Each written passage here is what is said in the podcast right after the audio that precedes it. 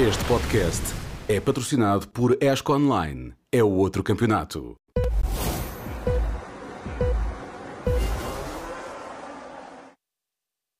Bem-vindos ao episódio número 21 do podcast MotoGP na Sport TV. Está arrumada a temporada de 2023, eh, com a realização do Grande Prémio da Comunidade Valenciana no fim de semana passado. Hoje tivemos também os testes de pré-temporada, também no circuito Ricardo Tormo. Vamos fazer aqui um pequeno balanço daquilo que foi esta, esta temporada, que deu eh, o título na última corrida do ano a Peco Banhaia, que assim revalidou o seu uh, número 1. Um. Vamos falar dos testes, vamos falar da temporada de 2024, também, também da autêntica telenovela em que se tornou o assunto uh, RNF, mas uh, comecemos um, pelo balanço da temporada. O Jorge Martini e o Peco Banhaia chegaram ao último grande prémio do ano como únicos candidatos eh, ao título, ambos tinham hipótese de se sagrar campeão, vantagem para o uh, Peco Banhaia, o Jorge Martins acabou por uh, conseguir recuperar mais uns pontinhos na, sprint, mas acabou por perder o título na corrida de domingo, cometendo um erro numa tentativa de ultrapassagem ao Peco Banhaia, perdeu posições, tentou recuperar e acabou por cair quando, quando o fazia, automatic, automaticamente oferecendo o título ao Peco Banhaia, um, culminando então assim um, em mais um título para a Ducati, também para o piloto italiano e na verdade, uh, Rui Matias, boa tarde, boa tarde também ao Rui Balmonte que está aqui via Zoom, hoje não há Guto na GM, está no, está no Brasil, voltará para a próxima, mas perguntava-te ao Rui Matias, um, domínio Ducati uh, esta temporada, uh, para além disso destacarias algo mais? Bem, em primeiro lugar, eh, boa noite a ti, boa noite também ao, ao Rui e a todos aqueles que, que nos ouvem. Destaques da temporada, para além da Ducati e daquilo que foi o domínio da marca italiana juntamente com, com o Peco, uh, há que destacar, uh, sobretudo pelo lado negativo, as várias lesões que, que, afetaram os pilotos ao longo da temporada. É a primeira vez que temos uma temporada sem ter todos os pilotos uh, a completarem uma corrida de domingo.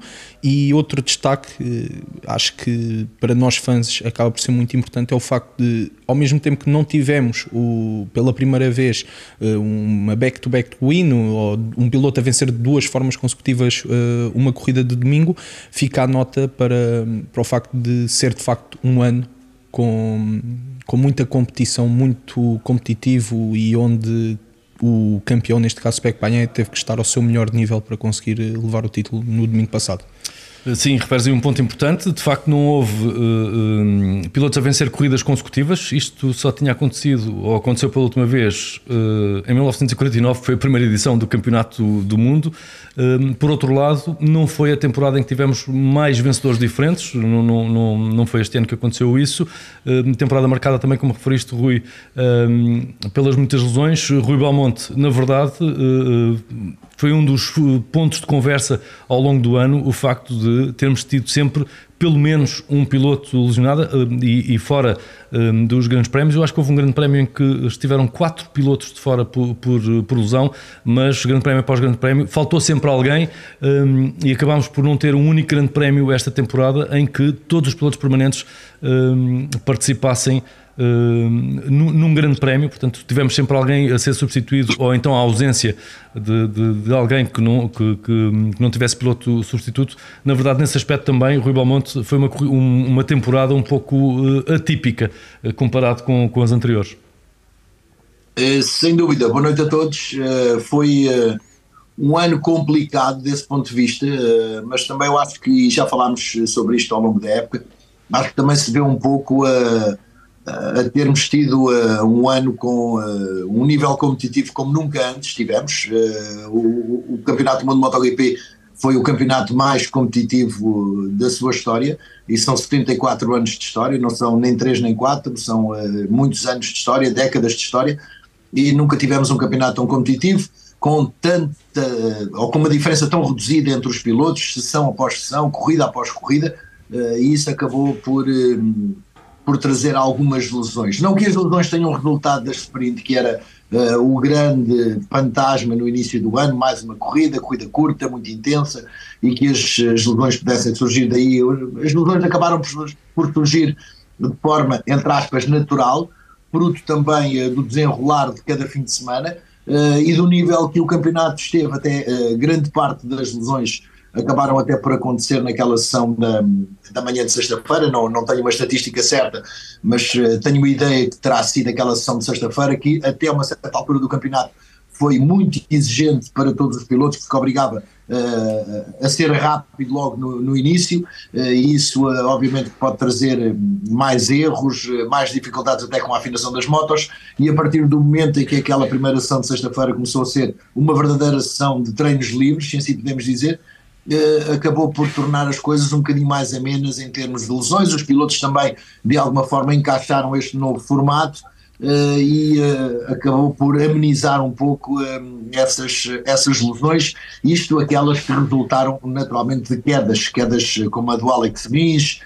quedas como a do, um, do Paulo Espargaró, pilotos que se lesionaram, entre aspas, sozinhos. Depois tivemos as lesões que resultaram de toques, como as lesões do Miguel Oliveira, que acabaram por, por colocar a temporada do Miguel num plano de dificuldade como ele também nunca tinha passado e como nunca nós tínhamos assistido, mas eu acho que acima de tudo as lesões vieram do nível competitivo do campeonato e não do formato, mas da intensidade que hoje em dia um piloto de MotoGP tem de ter quando sai para a pista, seja na sexta-feira, seja no domingo.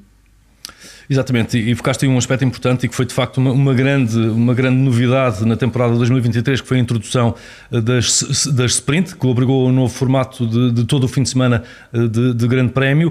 A verdade é que uh, havia quem estivesse um pouco de, de pé atrás quando, foram, quando foi anunciado este formato, mas a verdade é que as sprint acabaram por ser uma mais-valia para cada fim de semana de, grande prémio em todos os sentidos, em todos os sentidos, mais espetáculo para o público, mais gente a correr ao, aos circuitos também no sábado.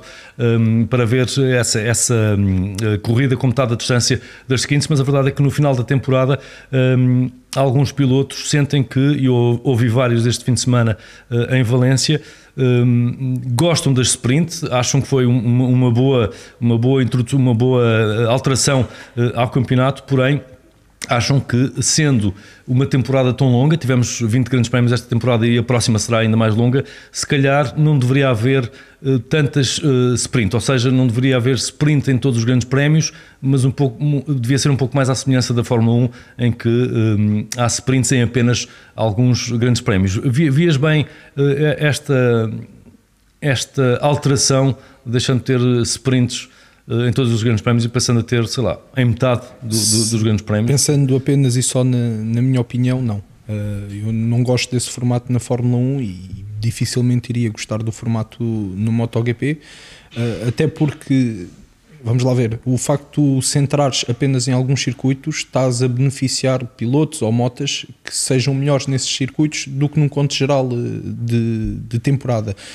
Agora, olhando para, para aquilo que são as equipas e para aquilo que são os pilotos, uh, se existe tanta queixa, e nós sabemos que, que existe, até porque uh, este ano foram 20 grandes prémios, não foram 40 corridas, mas pouco faltou, foram 39, mas se olharmos para a próxima temporada estamos a falar de 42 corridas se todos os grandes prémios se, se realizarem e se todas as sprints também se vierem uh, a realizar. E isto, olhando para o aspecto humano, que, que também é, o, é, é, aliás, é o mais importante, uh, os pilotos, de facto, acredito que se sintam muito mais cansados, que seja muito mais exigente, mas mais do que os pilotos, as próprias equipas, equipas que, que se viram obrigadas a preparar uma corrida para sábado e depois passar a noite de sábado para domingo a preparar a corrida de domingo, ver as falhas e tudo mais, algo que era um trabalho normal com a qualificação, mas que não obrigava à exigência que depois uma sprint obriga.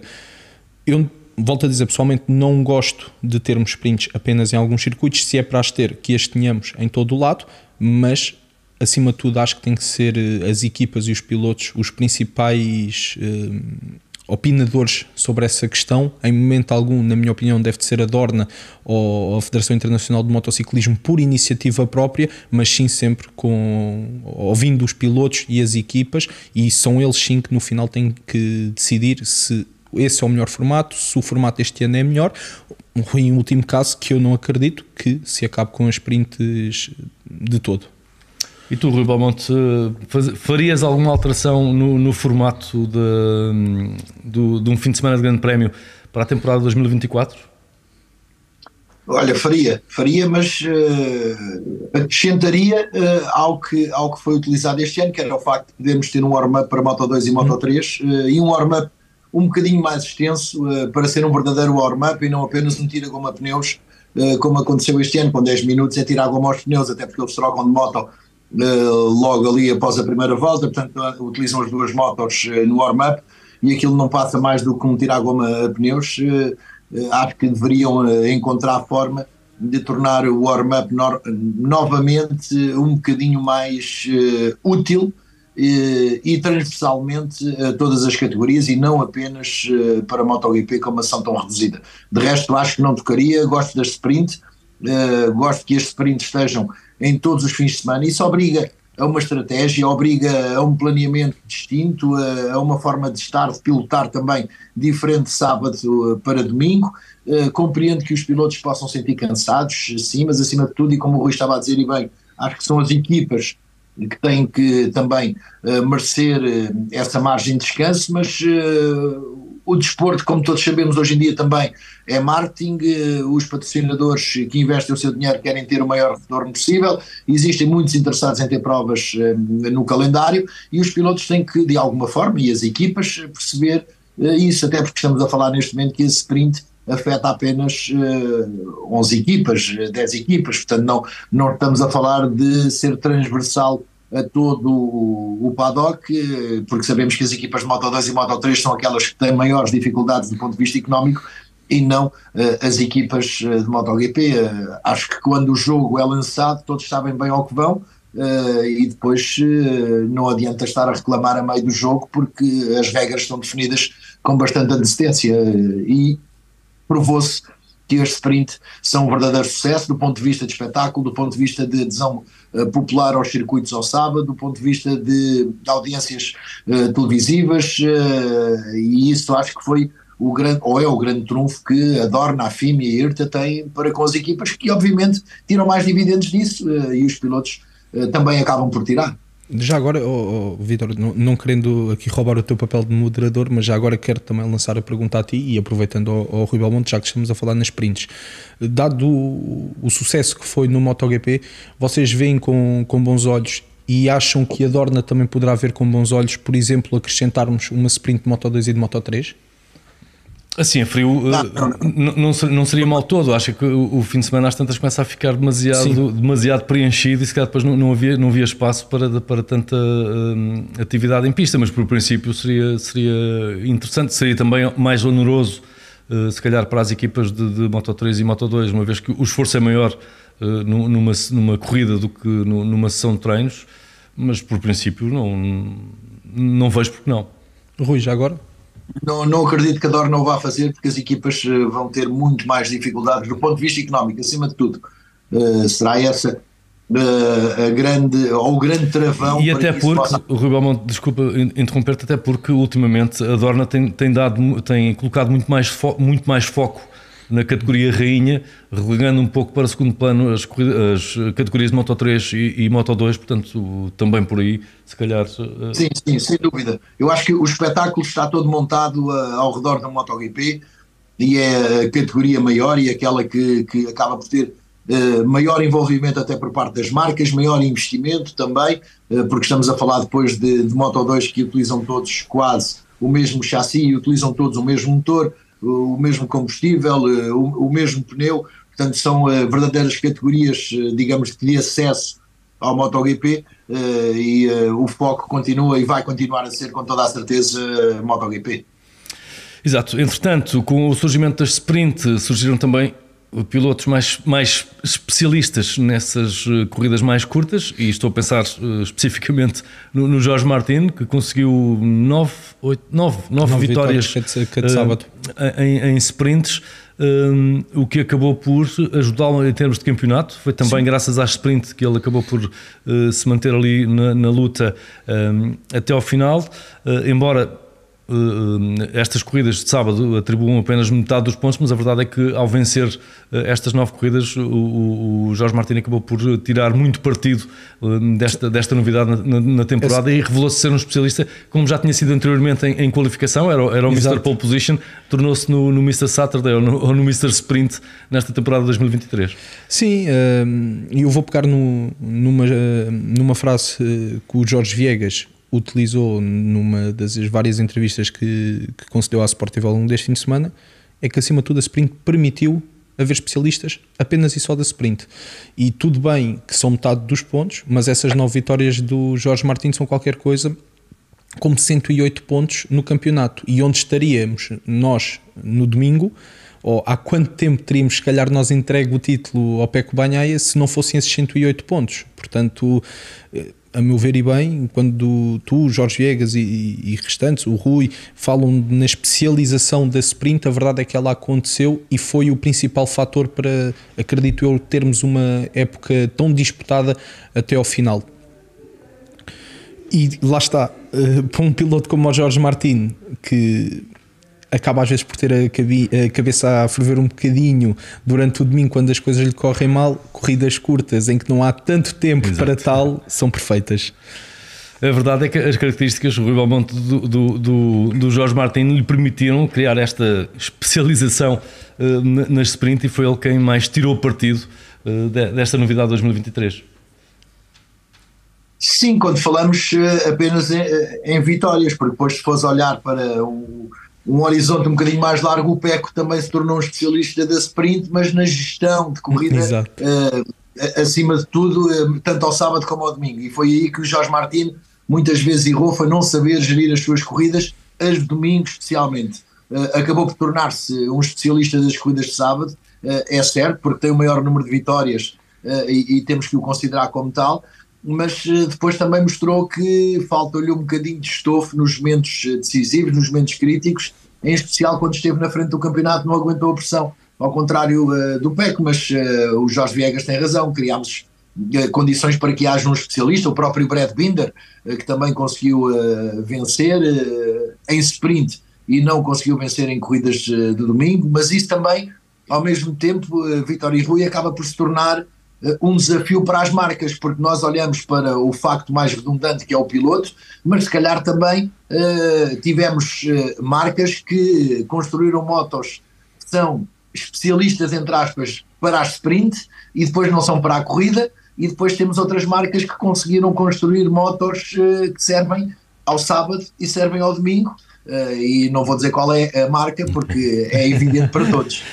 Exatamente. O que, o que, é verdade é que no fim do campeonato tivemos três pilotos Ducati a ocupar as três primeiras uh, posições do campeonato. O Peco Panhai revalidou o título, um, o Jorge Martins acabou por ser o vice-campeão e o Marco Bezek esteve quase até ao final na, na, luta pelo título, acabou na terceira posição, portanto já tinha sido uma belíssima temporada para um, a Ducati em 2022. Foi ainda melhor em 2023, uh, tirando partido também da superioridade numérica, não é? tínhamos oito, oito Ducati na, na na grelha de partida, todas elas bastante, bastante competitivas. Eu creio que todos os pilotos Ducati acabaram por pelo menos uh, subir uh, ao pódio uh, uma vez. isto no conjunto das sprint e das corridas de domingo. E, e, acabou por ser a grande, a grande dominadora, aliás, como se suspeitava no, no, no início da temporada, por ter sido a grande dominadora do, do campeonato.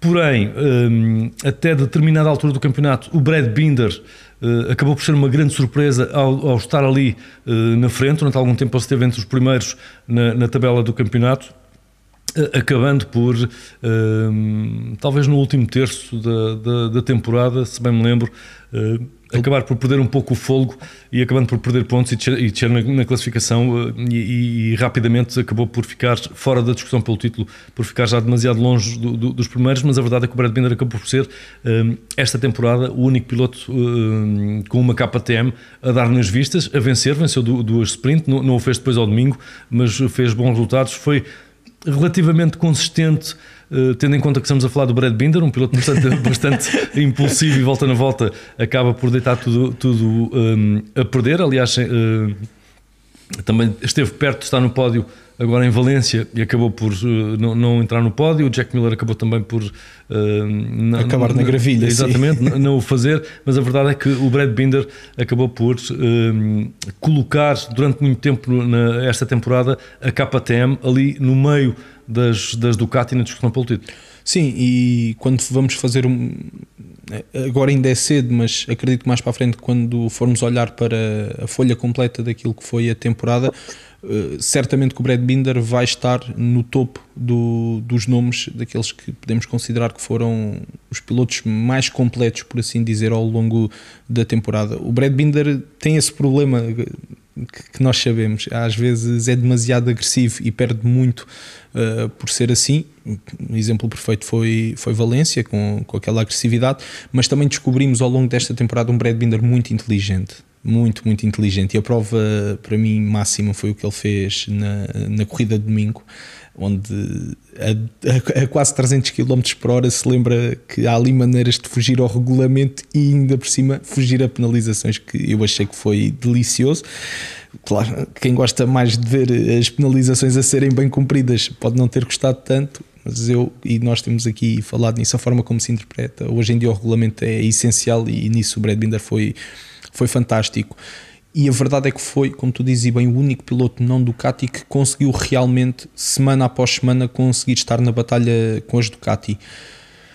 E eu estou em crer também que neste momento tu ofereces uma moto qualquer ao Brad Binder e ele vai continuar a mostrar os mesmos, eh, os mesmos resultados, até porque vimos, mais uma vez, o, a KTM não conseguir levar todos os pilotos para a frente. Há momentos, uh, sobretudo nos circuitos onde a KTM costuma testar, vimos o que se passou em Jerez, foi fantástico, mesmo em Missano foi uma muito boa prova e agora em Valência voltou a ser uma boa prova há picos na KTM, mas não nos podemos esquecer que a KTM, apesar de tudo, ainda é muito recente, ainda está, não quero dizer na fase embrionária, mas ainda está a dar os primeiros passos no, nisto do, da classe rainha que é o Campeonato Mundial de, de Velocidade. E o Brad Binder tem sido efetivamente o piloto KTM, a cara da KTM e mais do que isso tem sido o único piloto capaz de agarrar naquela KTM e tratá-lo por tu. Pois, porque ainda por cima depois as gás-gás acabaram por ficar um pouco aquém. Ficaram sem gás, sim. Exato, ficaram sem gás. O, o, o Paulo Espargaró magoou-se e esteve muito tempo, muito tempo ausente. O Augusto Fernandes era, era rookie, ainda assim fez uma excelente, uma excelente temporada. Creio que fez um quarto lugar com melhor resultado como, como melhor resultado este ano, portanto uma boa temporada para, para o rookie do ano. Rui Belmonte, achas que é o, é o Brad Binder também que se destaca como um, o melhor piloto não Ducati uh, desta temporada 2023? Mais ou menos. Porque o Brad Binder também foi dos gajos que mais fruta deu ao longo das corridas. e, e, mais penalizado. Eh, eu reconheço dotes de pilotagem do Caraças um, ao, ao Brad Binder, eh, usando aqui esta, esta expressão uh, um bocadinho mais popular, mas sim, reconheço, mas também reconheço que por vezes ele é um bocadinho um cabeça doida que anda ali e acaba por correr riscos e a mandar ali umas frutas valentes no, no, no, no miolo do pelotão, prejudicando alguns pilotos, sendo penalizado. Ele acabou por perder dois pódios por ultrapassar limites de pista na, na fase decisiva da, da corrida. Concordo só não com isso, eh, eu, eu não concordei, por exemplo, com a situação do Mugello. Uh, e depois voltou a acontecer em Assen, se não me falha a memória, mas não, não concordo se calhar com aquela regra, mas se ela existe tem que ser aplicada. E se calhar a, a, a regra com aquela com, com aquele pisar tão tímido que, que aconteceu, se calhar a regra podia ser alterada ou deveria ser alterada, mas é o que é. Uh, ele acaba por cometer erros, como cometeu também em Valência no domingo, quando estava a discutir um lugar sólido entre, entre os primeiros com aquela travagem falhada, pode ter sido também um falso ponto morto, uh, tal como aconteceu com o Jorge Martins no final da reta da meta, não sabemos, mas pronto, acaba por falhar e depois acaba por perder um pouco o seu fogo. Talvez a moto ainda não esteja ao nível dele, talvez o talento dele eh, ou a vontade dele seja superior ao talento, como alguém uma vez disse ao Valentino Rossi, eh, mas sim, reconheço que o Brad é um diamante que está a ser dilapidado eh, pela KTM já há muito tempo. já do tempo da Rookies Cup, das Moto 3 e das Moto 2, mas também foi muitas vezes ali um cabeça perdida no miolo do pelotão, e andou ali a distribuir, a distribuir fruta a toda a gente, ao Miguel inclusive, co como vimos. Acho que o Brad precisa também de ganhar um bocadinho mais de maturidade, porque eventualmente poderá ter-se deslumbrado um pouco no início do ano. Eu acho que, falando do lado da KTM, a grande corrida da KTM foi em Misano, pela mão do Dani Pedrosa. Essa sim foi a corrida que revelou tudo aquilo que a KTM pode vir a ser no futuro, pelo menos para mim, quando o Dani Pedrosa, que tinha feito Jerez e depois voltou a Misano como wildcard, faz dois quartos lugares uh, e eu acho que no final ele não foi ao terceiro lugar porque não quis que a coisa parecesse tão mal, uh, mas uh, acima de tudo revelou todo o potencial que a KTM pode trazer para as pistas já no próximo ano. E revelou que, como reformado, ainda anda muito sim, o Dani Pedrosa eh, e que ainda teria lugar na, na grelha de partida. Um, a Aprilia uh, também prometia muito para esta, para esta temporada de 2023. Um, a verdade é que uh, acabou por suceder o que tinha acontecido no ano passado também, uh, chegada a, fase asiática do campeonato, a Aprilia praticamente eclipsou-se, acabaram os bons resultados, a temporada quer do Alex Pagaró, quer do Maverick Vinhales, para falar apenas da, da, equipa oficial, acabou por eh, estar cheia de altos e baixos, muito pouco consistente eh, para ambos. O caso do Miguel já, já sabemos, eh, ficou arredado de vários grandes prémios devido a lesões. Aliás, começou a temporada com, com o célebre incidente com o Marco Marques, do, qual resultou uma lesão que o afastou durante algum tempo, depois mais lesões a meio da temporada e termina também com, com uma lesão que o afastou deste último grande prémio do ano. O Ralf Fernandes fez também alguns bons resultados, mas de um modo geral, de um, de um modo geral, a Aprilia terá ficado um pouco aquém daquilo que se esperava, depois daquilo que mostrou no ano passado, especialmente nas mãos do, do, do Alex Pragró. Eu, eu pessoalmente, este esta pausa no crescimento da Aprilia este ano não me surpreendeu a mim por um motivo. Era o primeiro ano da Aprilia sem concessões e todos nós nos lembramos, por exemplo, há pouco tempo, como foi também o primeiro ano da KTM sem concessões. Por isso, sinceramente, não foi algo que me surpreendeu. Surpreendeu-me sim a, a falta de capacidade de resposta em momentos temos o exemplo deste fim de semana, normalmente diz que a última imagem é aquela que fica, onde vemos a Aprilia conseguir o melhor e o pior. E o melhor é conseguir voltas rápidas, uh, consegue mostrar até um bom ritmo ao longo dos treinos. O Maverick chegou à qualificação, marca a melhor volta, mas depois em corrida as Aprilias ninguém as vê. Parece que tem marcha atrás a meio da corrida e constantemente ficam a perder lugares eu espero que, sinceramente, eh, eu e todos nós, eh, e não, não digo só nós portugueses, digo nós, adeptos de, do MotoGP, que também com esta nova entrada da forma de, de, como vão ser utilizadas ou como pode ser utilizada as concessões possam também aqui de alguma maneira dar uma boa ajuda à Aprilia um, para tentar dar o passo em frente. É o tal clique que falta à Aprilia, penso eu, é conseguir eh, ser. Eh, conseguir ter um fim de semana sem pontos altos e pontos baixos, acima de tudo. Conseguir ser consistente de sexta a domingo. Que eu acho que é isso que está neste momento a, a faltar à Aprilia e falta à Aprilia partilha de dados. E eu espero que em 2024, para bem de todos, e todos volto a dizer fãs de motociclismo, uh, a Aprilia consiga abrir as portas dessa forma. Eu percebo que foi um ano de novidade também para, para a marca de Noale, porque não estava habituada a ter uma equipa satélite. Certamente ainda vamos falar disto à frente. A forma como aquela equipa satélite estava a funcionar também não ajudava em nada a Aprilia, e é necessário a Aprilia perceber que para ser uma Ducati não basta ser, é também preciso parecer. E neste momento a Aprilia quer ser uma Ducati, mas não quer parecer uma Ducati. Rui Belmonte, como, como, como vês a temporada da Aprilia uh, nesta temporada de 2023?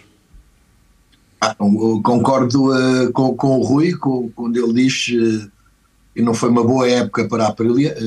Surpreendeu-me de alguma forma alguns momentos menos bons da Aprilia, com alguns problemas técnicos a afastarem os pilotos, que afetaram todos os pilotos da, das quatro motos, não, não foi apenas à equipa satélite ou à equipa cliente e a equipa oficial, mas sim, concordo com, com o Rui que terá sido também um ano de dor de crescimento, sem concessões, sem a liberdade que tinha anteriormente, uma moto que tinha que ser mais equilibrada para quatro pilotos e não apenas para um, como acontecia anteriormente, e eu acho que foi também um ano em que o Aleixo Pargaró se sentiu mais apertado pelos pelos seus colegas de marca, Miguel, Maverick e o Raul na segunda metade de, da época, e acabou por também ele não ser o capitão que todos desejariam que fosse, envolvendo-se até em algumas quesilhas com outros pilotos, como aconteceu recentemente com o Franco Morbidelli,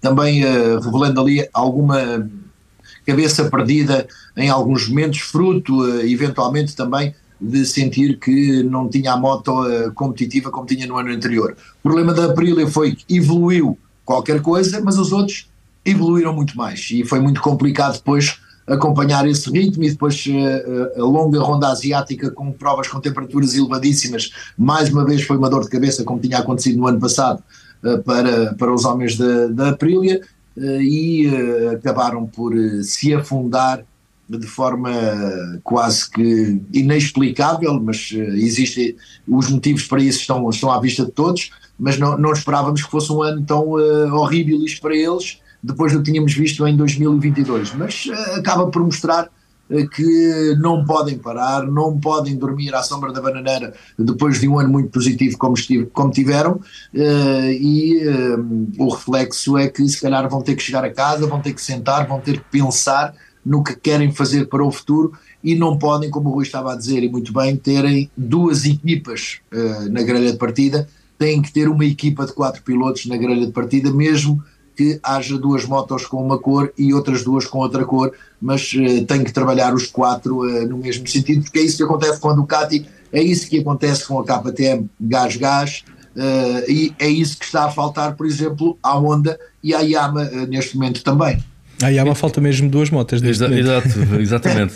sim, sim, sim. E usaste aí uma expressão que eu vou usar para descrever a temporada da Yama e da Honda, que é o ano horribilis, porque na verdade penaram tanto que voltaram as concessões para ver se Yama e Honda no próximo ano conseguem recuperar. O Fábio Quartararo fez as tripas coração, ainda conseguiu alguns bons resultados, mas longe daquilo que tinha sido, por exemplo, a temporada do ano passado, que já não tinha sido fácil para o Fábio Quartararo, que já na altura se queixava de alguma falta de competitividade da, da sua moto, e no caso da Honda, o ano, o ano foi tão mau que o, que o Marco Marques acabou por dar um murro na mesa e dizer já chega, vou-me embora, vou para, vou para outras paragens. Vou-me divertir. Uh, exatamente, vou-me divertir e vou à procura de melhores resultados porque uh, aqui acho que já não, já não consigo ir. Portanto, os, os construtores japoneses nestes últimos três anos perderam um pouco o comboio, foram largamente superados pelos construtores um, europeus e tiveram um ano muito aquém daquilo que se esperaria. Só, só, perto do final da temporada é que a Yama conseguiu largar o último lugar, no, uh, desculpa, a Honda conseguiu largar o último lugar na, na, na tabela dos construtores, um, sendo um construtor com um historial Sim. invejável no, no, campeonato, o que diz bem da dificuldade que tem passado nos últimos anos. A Honda valeu o Alex Rins. Verdade com aquela vitória no Grande Prémio das Américas, que foi São o único, 25 o, pontos. Exato, a única vitória do ano, portanto, uma temporada bem difícil. Sim, e nós já estávamos à espera disso. Nós falámos logo no primeiro podcast e basta as pessoas irem atrás e ouvir e dissemos que que à partida isto ia acontecer, que os japoneses tinham de, deixado uh, os europeus fugirem na frente com, com larga vantagem e que mesmo agora quisessem dar a volta ao parafuso para tentar acompanhar, já levavam praticamente 3 anos de atraso para aquilo que os europeus fizeram. E em última análise para aquilo que a Ducati fez. Uh, eu não, e sou sincero, eu não tenho muitas esperanças para aquilo que, que vai acontecer já em 2024. Vamos ver de que forma, com, com as novas regras de concessões, as marcas nipónicas conseguem evoluir de alguma maneira em 2024. Eles vão ter liberdade para fazer praticamente tudo, por isso. Uh, vai ser estranho é se não conseguirem com a estrutura que têm, tanto a Honda como a Yamaha, porque estamos a falar de duas empresas monstruosas e estamos a falar de duas equipas monstruosas no, no Mundial de Velocidade. Nós estamos a falar de uma equipa que entrou há 5, 10 anos, eh, que nunca ganhou nada, que está a dar os primeiros passos. Não, estamos a falar de pessoas competentes, de pessoas que já ganharam, estamos a falar de muitas pessoas que lá estão, quer na Honda, quer na Yamaha, que são campeões mundiais, que já o conquistaram.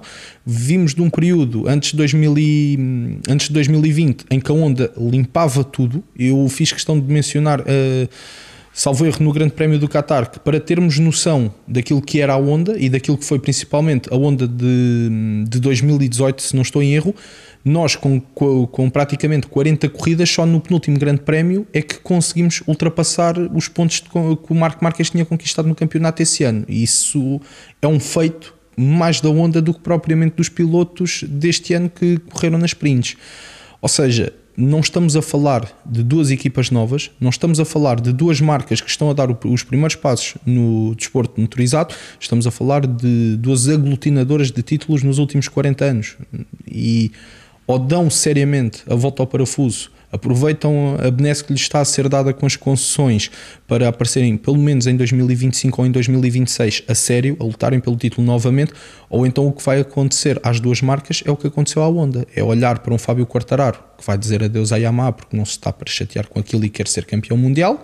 Vamos ver se calhar a Honda a perder eh, um Luca Marini ou um Joan Mir ou perder a vontade dos pilotos irem para lá, que também é importante, e vamos ver, se calhar, duas equipas que se não dão, mais uma vez, a volta ao parafuso no próximo ano, a andarem, permitam uma expressão, à rasca para estar no MotoGP. Exatamente. Esperavas, Rui Belmonte, que o ano fosse tão difícil, quer para a Yama, quer para, para a Honda? Olha, para, para a Yama também já estávamos a adivinhar que o fosse. Eh, basta vermos que desde 2003 que a Yama não ficava em branco em, em quanto a vitórias no Campeonato do Mundo. Portanto, foi um ano muito complicado para a Yama. Na Honda, eu acho que a Honda uh, tem uma má moto já há vários anos. Uh, e uh, o Rui estava agora a dizer que a Honda foram os dominadores nos últimos anos dos campeonatos. Eu acho que não. Marco, Marco Marques, tens razão, desculpa. Conseguiu, conseguiu esconder enquanto esteve bem fisicamente e depois daquela queda em Jerez, as duas quedas em Jerez, no início de 2020 uh, em plena pandemia, o Marco acabou por eh, também ele atravessar um mau período do ponto de vista físico e aí não houve nada a fazer e essa moto deixou de ser minimamente desenvolvida uh, e pior ainda ficou quando o Marco regressou um bocadinho melhor. E, e agora que está a 100% pior ainda porque ele, tem, ele é mais piloto do que a moto que tem ou que teve até domingo debaixo do rabo mas ele conseguiu esconder uma má moto eh, durante uma série de anos, conseguiu ganhar campeonatos, lá está com aquela diferença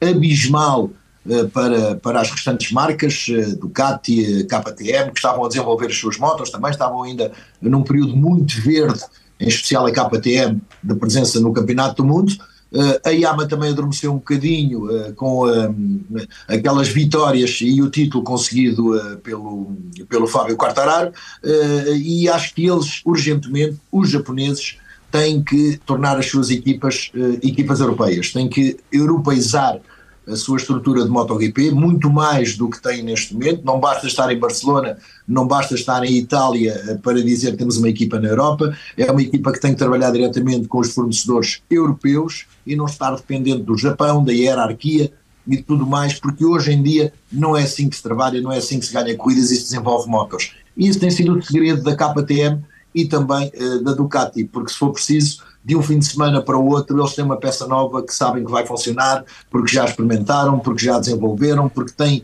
um, tudo o que é necessário para a fazer em casa.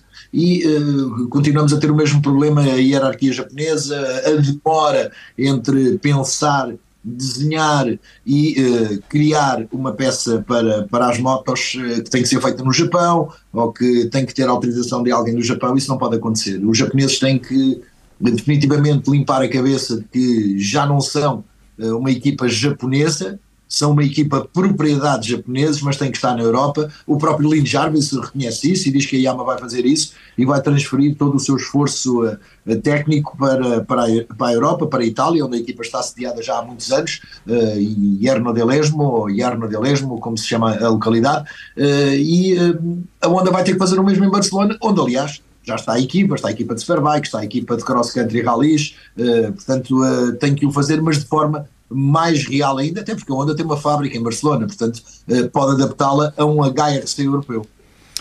E por falar em AMA e Honda e, e, concessões, vamos voltar a ter então concessões uh, para ver se, se, se, as equipas, se os construtores que ficaram mais para trás, neste caso especificamente uh, Honda e Yamaha, conseguem uh, recuperar a competitividade para ficarem mais perto dos restantes construtores. E logo após o Grande Prémio da Comunidade Valenciana foi então anunciado o um novo esquema de concessões que será implementado a partir, a partir de agora para o um, para a temporada de 2024. As concessões eh, que têm quatro níveis e estão indexadas não aos pódios, como acontecia anteriormente quando havia concessões, mas sim eh, aos pontos do campeonato, portanto ao máximo de pontos que estão disponíveis ao longo da temporada para os construtores. Hum, eh, há quatro níveis, dizia eu. A Ducati neste momento está no nível eh, A, portanto, aquele que tem menos eh, benefícios, digamos assim. Hum, no nível B não há ninguém. No C estão Aprilia e KTM. E depois no nível D, o mais baixo, aquele que tem mais benefícios, estão a Yamaha e a Honda. E quais são os benefícios? Têm mais pneus para usar em testes. Hum, têm a oportunidade de fazer mais testes em mais circuitos, enquanto que uh, os níveis A, B e C têm que nomear três circuitos para testes ao longo da temporada. Um, quem está no nível D pode usar qualquer circuito de grande prémio, não tem essa, não tem essa restrição.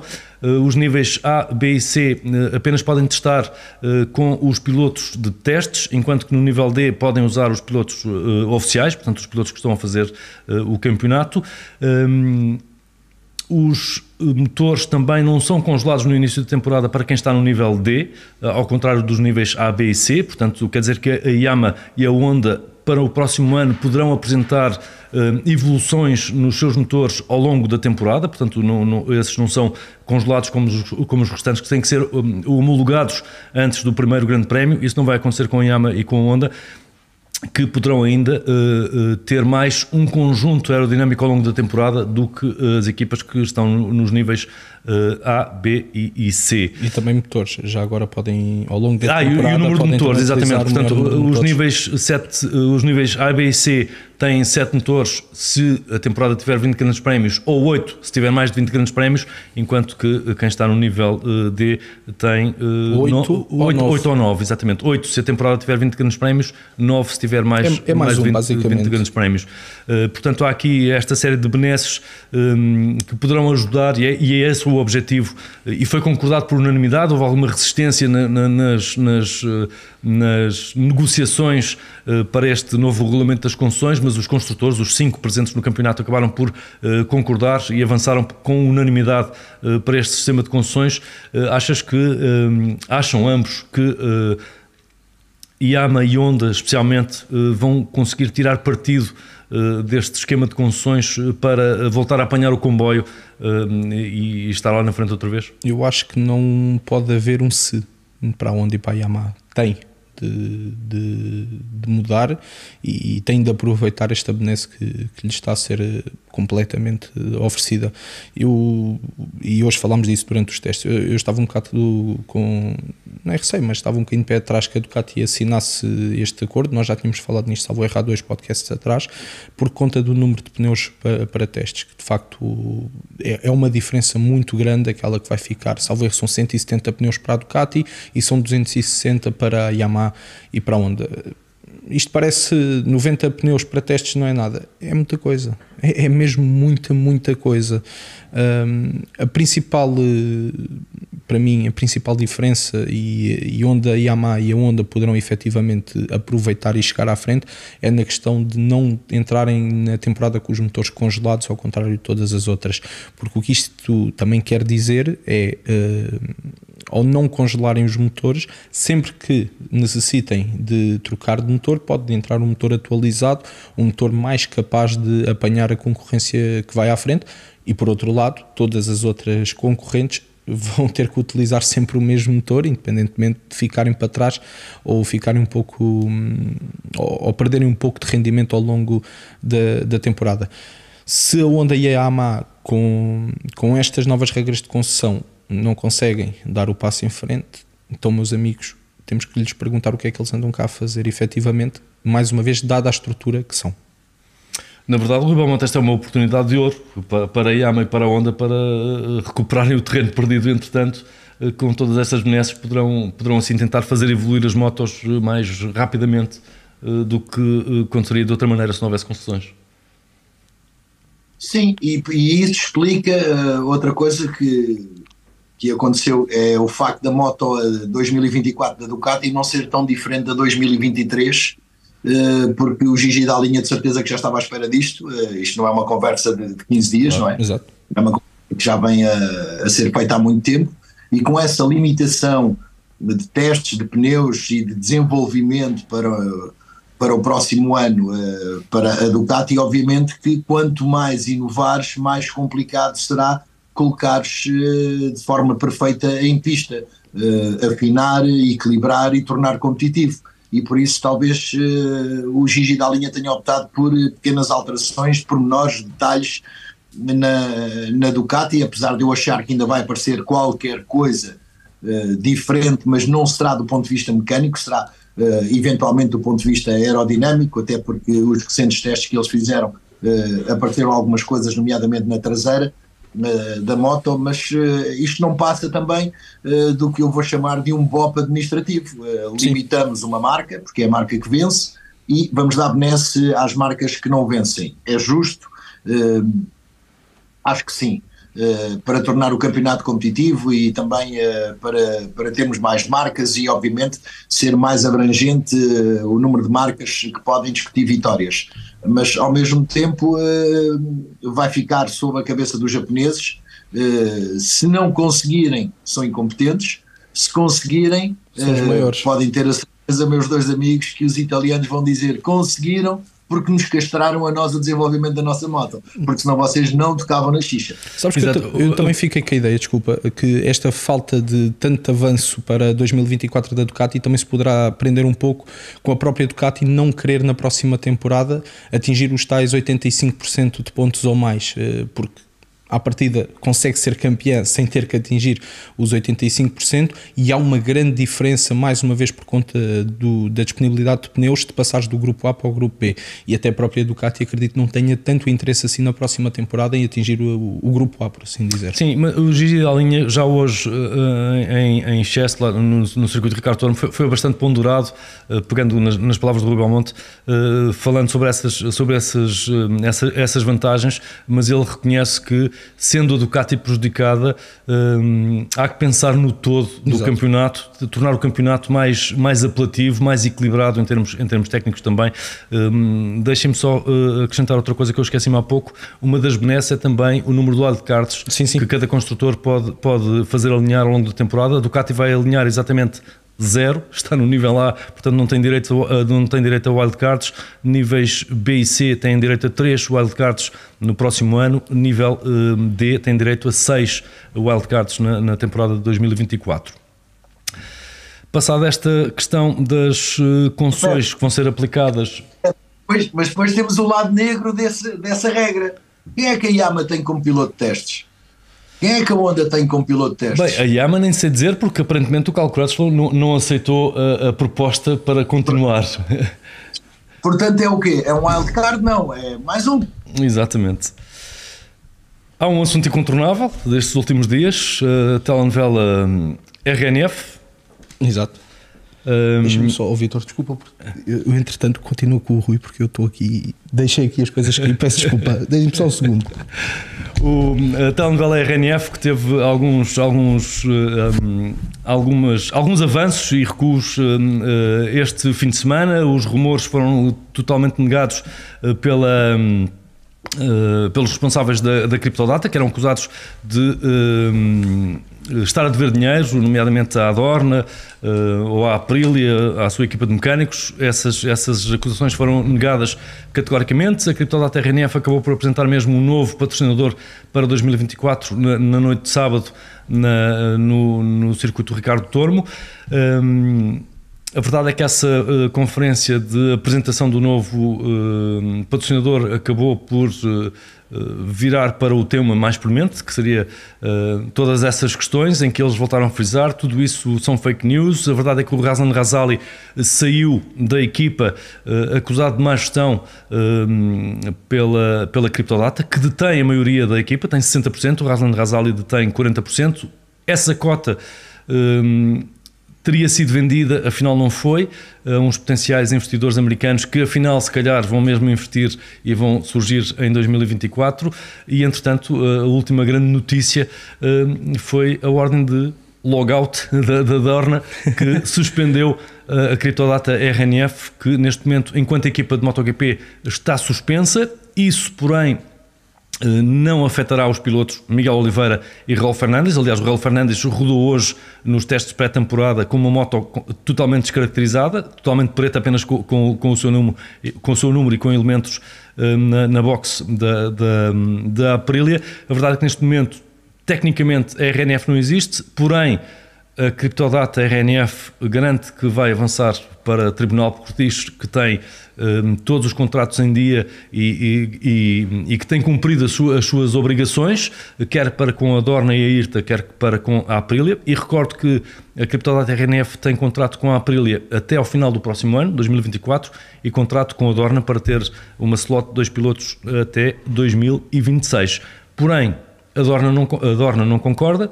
Eh, diz que eh, não só não estão em cumprimento, como acabaram por causar má imagem eh, ao campeonato e diz que neste momento a equipa está suspensa. Temos aqui uma autêntica telenovela, esperemos que não seja daqueles assuntos que se arraste pelos tribunais no, nos próximos tempos e, e, e esperemos que uh, isto acabe por não afetar também uh, psicologicamente os pilotos. O Miguel não pode rodar porque está lesionado, não pode rodar nos testes porque está lesionado. Uh, o, o, que tiras de tudo isto, Rui Matias? O que é que eu tiro? Uma novela mexicana, como tu dizes. Uma autêntica não, novela. É mais uma novela romena. Pronto, uma, uma novela romena, exatamente. Bem, isto. Onde é que vamos começar? Uh, podemos começar pela quinta-feira à noite, quando tiveste a conversa com o Razan Razali, tudo parecia Pronto, havia problemas de dinheiro, que é coisas normais em equipas mais pequenas e tudo mais, mas estava tudo bem. E depois ele sai do pé de ti e nessa mesma cá noite para mim foste tu, eu foste não fiz tu, nada. O, o deixaste intimidado, mas uh, ele nessa noite apresenta a demissão. Aparentemente seria algo que já estava na ideia desde, Sim, desde a Malásia. Exato, há um mês já, já tinha sido informado que, que ele se iria afastar e, e acabámos por ser todos surpreendidos. E depois fomos uh, levados numa informação contra informação vinda de todos os lados, porque eu, eu ponho no papel de, do espectador em casa que ouviu as palavras do Razali, na quinta-feira à noite, depois dessas palavras, decide que se vai embora, ou anuncia, melhor dizendo, que se vai embora depois, na sexta-feira, salvo erro, ou na sexta-feira à tarde, ou no sábado à tarde, temos o Jorge Viegas, também a conversa contigo, uh, a dizer que a partir de tudo se iria resolver não, e bem não abrir um jogo e, e, e que, o Miguel, o Miguel iria Fernandes... ter as, a máquina para lutar em 2024 é preciso deixar este ponto bem, bem explícito lá para casa. Em momento algum Jorge Viegas disse que o Miguel teria a moto de 2024 disse que teria as armas necessárias para estar na luta em 2024 e isto é, é, totalmente diferente de acharmos que Sim, ele vai ter a moto de 2024. E declarações no mesmo sentido foram feitas depois também pelo próprio Carmelo Espeleta. No dia a seguir.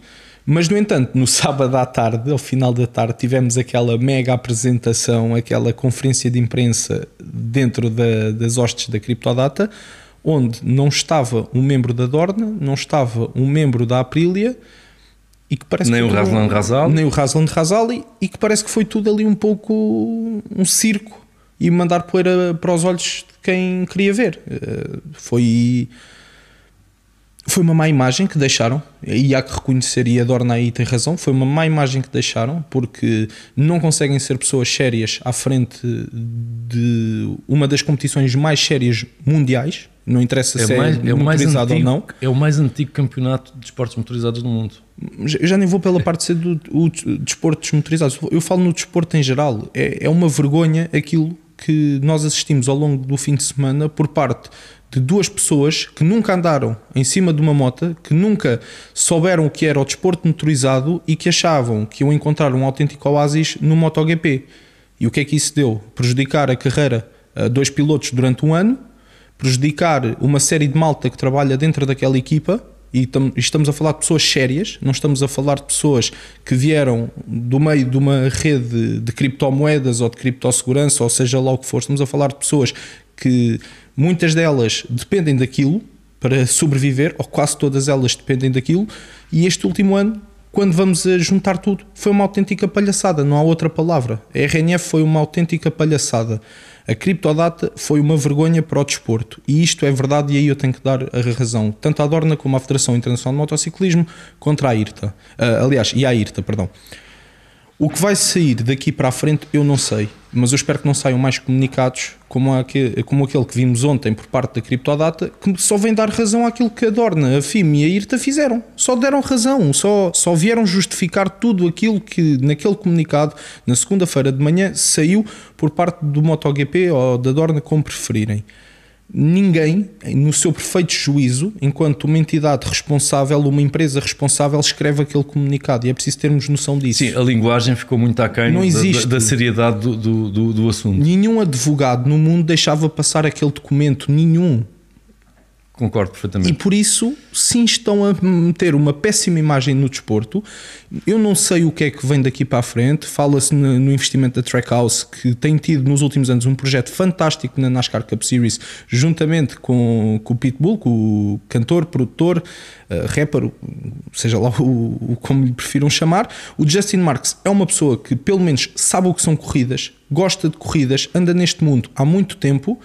E se for ele, Uh, são, muito, são muitas as especulações que, que- que podemos fazer, mas se for a Trackhouse, uma coisa eu tenho a certeza: é que quem vai estar lá dentro gosta de corridas e sabe o que está ali a fazer. Não vão ser dois putos romenos a tentarem vender uma entidade de criptossegurança sem saberem sequer o que é o desporto. Rui Balmonte, o que, é que, o que é que vai sair daqui? Olha, eh, analisando a cronologia disso tudo, eu vou para Valência 2022, para começar. Quando há uma conferência de imprensa eh, na- no Hospitality da RNF, que eu estive lá, eh, e eh, pela mão do Sr. Carmelo Espeleta aparece o Ovídio e o Bogdan. e o Bogdan. São os dois eh, responsáveis máximos da criptodata que aparecem em Valência, caídos do céu. Ninguém sabia o que era a criptodata, eh, mais o Raslam. eh, e é a Dorna que entrega eh, a chave do cofre chiado de ouro ao, ao Raslam para a criptodata ser não patrocinadora, porque logo nessa conferência de imprensa eles anunciaram que eram co-proprietários da equipa eh, e vimos para cá para revolucionar e vamos trabalhar com a Dorna e vamos fazer e vamos acontecer e o Carmelo Espeleta parecia, sei lá, eh, ali completamente eh, Rendido. com- rendido, mas ao mesmo tempo maravilhado com tudo aquilo. Sabes, quando entras, quando, quando, quando entras na loja das gomas e só vês aqueles tinhos maravilhosos, todas as cores e a loucura. Era assim o Carmelo Espeleta há um ano atrás em Valência. Mas, na altura, e eu estava com um amigo meu, que é o Paulo Pacheco, eh, que tem muitos anos de corridas também e gosta destas coisas e ligado até a vários pilotos nacionais, entre eles o Sheridan Moraes, ele agarrou no, no smartphone dele e foi ver o que era a criptodata. E os relatórios financeiros da criptodata são dignos, eh, pá, sei lá, de, um, olha, de, de Monty Python, porque era lucros de, imagina, de 5 mil dólares e dívidas de 150 milhões. Assim, nascidos 3 ou 4 anos antes, não, não era mais do que isso. Mas eh, deixou logo no ar uma grande dúvida. Depois tivemos o Grande Prémio da Áustria, patrocinado por uma empresa de gaming que é da Criptodata, é outra empresa, e isso é um dos problemas que está agora nas, uh, no, na, no, não cumprir de contrato que a, a Criptodata, o Ovidio e o Bogdan alegam que é outra empresa, não é Criptodata, portanto tem outro nome, mas quando tu vês um patrocinador de uma prova de campeonato do mundo MotoGP que no Instagram tem duas publicações e 120 seguidores, algo é esquisito. Algo é esquisito. E eu pergunto, onde é que a Dorna estava quando aceitou aqueles meninos? Estava a olhar então, para o papel dos milhões de euros. Eu estava a olhar para os zeros do, do, do contrato. Pois é, mas o problema foi isso: é que ao lado dos zeros não havia uns, só havia zeros. E, e nós, neste momento, estamos. Eh, eu, eu, acho que o problema se vai resolver rapidamente. Não, não, não acredito que os advogados da Dorna, da IRTA, eh, tenham estado de olhos fechados para, para chegarem a, à situação que chegaram.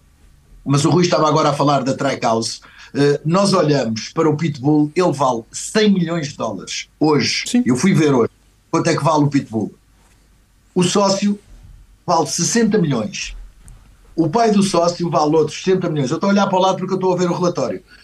E, uh, só para terem uma ideia, uh, o, o pai do sócio, tanto que o Rui disse agora o nome e agora não me lembro, Justin é um dos patrões, do, o Justin, é o dono da Crocs. Estamos a falar de gente, além de apaixonada pelas corridas, sabe fazer negócio. E não vão trazer, como eu já ouvi também em, muitas, em muitos fóruns e, e nas redes sociais, não é o mecânico da NASCAR que vai ser o mecânico da Miguel Oliveira, calma. Não é, esses moços são muito competentes na NASCAR, mas toda a gente sabe que eles não e eles próprios também sabem que não percebem de MotoGP. E eles vão construir a estrutura. Agora é gente competente, gente com olho para o negócio, gente com paixão pelas corridas e, acima de tudo, não vem com uma mochila vazia. Não, não vem com, com papéis em branco, vem com uma mochila com dólares. Uh, e obviamente isso poderá ser muito bom para o MotoGP nos Estados Unidos também e para a Dorna. Agora, a Dorna tem quota parte e grande em toda esta história. Sim, não é isenta está, de culpas. Está de alguma forma a sacudir a água do capote e uh, a deixar tudo agora nas mãos da criptodata. E eu acho que ou isto se resolve uh, na sala dos advogados, no escritório, e o assunto fica fechado, eh, porque eu acho que eh, a criptodata de alguma forma queria vender a parte dela eh, aos homens da Trackhouse, encaixar alguns milhões daqueles que não têm e sair limpo disto. O Razali poderá ter feito a má gestão da equipa, alegam eles, ou não, mas arranjar a maneira de empacotar o Razali também, literalmente, e ele não quis, não quis pactuar com toda esta história e acabou por sair uh, e colocar-se, não vou dizer ao fresco, mas numa posição de segurança, para ele próprio. Ele seguramente terá os documentos que comprovam que aquilo que estão a dizer dele não é totalmente eh, verdade, não acredito, apesar do Razali em tempos alegadamente também ter saído da gestão do circuito de, de Sepang por não ter sido um bom gestor, mas isso não quer dizer que seja um malfeitor, uh, não, são duas coisas completamente distintas, uh, e eu acho que a Criptodata estava a tentar vender a parte dela à Trackhouse e a Trackhouse terá percebido que aquilo não era bem assim. E uh, continuamos, ou continua a Dorna sem receber o patrocínio do Grande Prémio da Áustria, lá está uma empresa fantasma, literalmente, que tem menos seguidores uh, do que qualquer gato uh, que, que, tenha uma página no Instagram e que só faz miau. Portanto, não, não, não percebo. Como é que a Dorna se deixam enrolar, como é que deixam enrolar uma equipa, deixam uh, que dois pilotos sejam prejudicados metade da temporada uh, desta forma, dois pilotos com potencial enorme, seja o Miguel Oliveira ou não, porque não há maus pilotos no MotoGP. Uh, e isto não pode acontecer. Nós tivemos um exemplo uh, disto na Fórmula 1 muito recentemente, e o Rui sabe melhor do que eu, com a Ritos, Sim, com, a, com as energéticas, eh, que deixou ou queria deixar uma dívida astronómica à AS eh, e a Fórmula 1, a Liberty, comprou a dívida e 10 minutos depois o assunto estava resolvido. Uh, comprou a dívida e disse ao, ao proprietário da Ritz: Olha, a dívida agora é minha, embora lá tratar do assunto. E em 10 minutos o assunto estava resolvido. E a Dorna tem que acautelar também isto para as suas equipas. Se a equipa do Haslam estava com dificuldades, a Dorna, se quer ajudar, se quer tentar encontrar apoios, encontra apoios que tenham alicerces não encontra apoios baseados uh, em pinturas da Barbie. Não, não, eu não consigo uh, deixar de colocar parte da culpa de tudo isto na Dorna uh, e lamento que os dois pilotos envolvidos nisto e toda a equipa, toda a estrutura, como o Rui estava a dizer, pessoas que dependem disto, é o ordenado delas, é a vida delas, é o que lhes leva pão para casa e alimenta os filhos e, e a restante família, estejam envolvidas neste processo uh, sem terem culpa nenhuma. É verdade. É, é a, tele, é a telenovela que, que se foi desenrolando ao longo, ao longo deste. Diz, diz Rui. É o Circo Romani, Exato, é mesmo isso. É pena, é pena isto ter escalado até, até este ponto. Vamos ver como é que isto se vai resolver. Uh, muito provavelmente, como dizia o Rui Balmonte, uh, poderá não chegar aos tribunais e, e a Criptodata e a Dorna chegarem, chegarem a, a um acordo e a coisa acabar por não se arrastar e ser rapidamente resolvida. O que é certo, e isso é que é o mais importante, é que o Raul Fernandes e o Miguel Oliveira têm lugar na, na grelha de partida de, da temporada de 2024 está garantida eh, a sua presença com, com motos eh, Aprilia. Tudo indica que serão então os investidores americanos a ocuparem o lugar da RNF, que foi entretanto eh, dispensada do campeonato, portanto, tecnicamente está fora do campeonato. Veremos então o, que se resolverá ao longo deste inverno. O Razlan Razal está fora, há uma auditoria a ser feita para se descobrir se ele fez mais, mais gestão ou não, mas isso acaba por ser neste momento já um pouco, um pouco secundário. Veremos quais são os avanços neste caso da, da telenovela da RNF, e é assim que terminamos a temporada de 2023. Peco Banhaia, eh, bicampeão do mundo da categoria de MotoGP. O último grande prémio foi há dois dias. Hoje aconteceram os treinos de pré-temporada. É verdade que já não tivemos tempo para falar nisso, mas o Maverick Vinales voltou a ser o mais rápido. Marco Marques impressionou na sua primeira saída uh, com a Ducati. É verdade que são apenas testes, mas a verdade também é que ele rodou uh, em tempos uh, bem respeitáveis ao longo do dia. Teve uma rápida adaptação. Os focos estavam todos centrados nas sobre o Marco Marques, especialmente sobre o Marco Marques com esta sua mudança para eh, a equipa Grazini aos comandos de uma Ducati e estes primeiros testes deixam eh, excelentes perspectivas para uma temporada de 2024. Agora vai toda a gente eh, de férias ou nem tanto, mas pelo menos há uma pausa nas atividades em pista nos meses de dezembro e janeiro. No início de fevereiro regressa à atividade com o primeiro shakedown no circuito de Sepang, a que se seguem dias depois logo os testes oficiais da Malásia, o shakedown reservado apenas aos pilotos de testes e também aos rookies, neste caso apenas um rookie, o Pedro Acosta, que também deixou de boas indicações, parece ter-se adaptado uh, bem à gás-gás e, acima de tudo, divertiu-se, como aconteceu com o Marco Marques, que acabou a primeira, um, eh, a primeira saída para a pista com um sorriso rasgado que disse mais do que mil palavras. Portanto, temos aqui em perspectiva uma temporada de 2024 bem emocionante, se calhar mais do que foi esta de 2023. Despeço-me uh, até 2024. Obrigado ao Rui Matias, obrigado também uh, ao Rui Belmonte. Regressaremos então na próxima temporada para mais uh, um campeonato de MotoGP aqui na sua Sport TV. Até lá.